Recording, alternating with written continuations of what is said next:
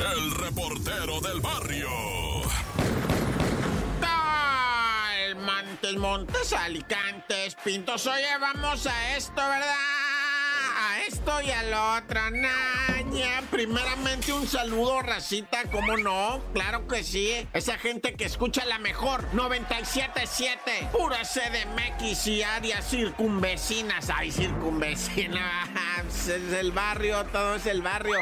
Bueno, pues obviamente hay que comentar lo acaecido en Zapopan, Jalisco, donde lamentablemente, ¿verdad? Tres individuos armados ingresaron a la casa del rapero conocido y bien conocido como el FTSM, ¿verdad? Que estaba el vato con su familia allá en la cantona. Llegaron tres vatos, tocaron la casa, salió el compi para afuera y pues la neta lo, lo asesinaron ahí. Al principio manejóse, ¿verdad? Que decían que no, que es un atraco, que el vato defendió a la familia, que se quisieron meter y no, no, el vato no los dejó, les puso el cuerpo y, pero no, ya después, este, la verdad dijeron iban por él, ¿no? La misma esposa dijo negativo, iban por él, o sea, no hay truco, un asesinato, no fue un asalto, dice la doña, ¿verdad? No vayan a confundir una cosa con otra, sí, pues, y luego ya ni investigan, no, fue asesinato, dice la señora, pero pues como ya sabes, ¿verdad? La gente que apreciaba este DJ muy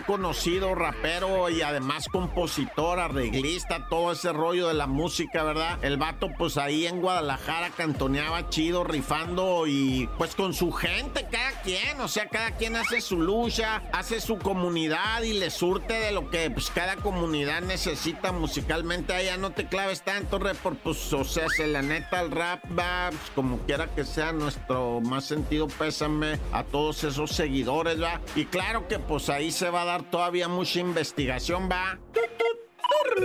Y bueno, dos mujeres son condenadas a 150 años de cárcel. Mataron a una señora y a sus dos hijitos. La muchacha difunta, le digo muchacha porque tenía apenas los 30 años, fue asesinada por estas dos brujildas, ¿verdad? Daniela y la Wendy. Se metieron a pistear a una casa con la hoy fallecida, ¿verdad? Allá en Altamira, Tamaulipas, estaban pisteando las tres mujeres y estaban dormidos los niños. Un niño de 8, una chamaquita, la Mónica de 5 años estaban dormidos, todos estaban en casa de Angélica, la asesinada, ¿verdad? La víctima, quiero decir, y las otras dos, pues se pusieron bien borrachas, empezaron a pelear entre todas y la peor parte la llevó Angélica, ¿verdad? Fue asesinada a puñaladas y los niños despertaron y pues también los asesinaron. Entonces prácticamente les vienen dando 50 años por cada víctima, acabalan 150 años que se van a quedar en la cárcel como quien dice de por vida. Y lo peor, ¿verdad? Digo, lo peor es que es gente joven, no tienen más de 30 años las dos asesinas, asesinas de tres, dos menores y una mujer. ¿Todo por qué? Por el exceso, estar drogada con sustancia y obviamente también alcoholizada, Naya. ¡Corta!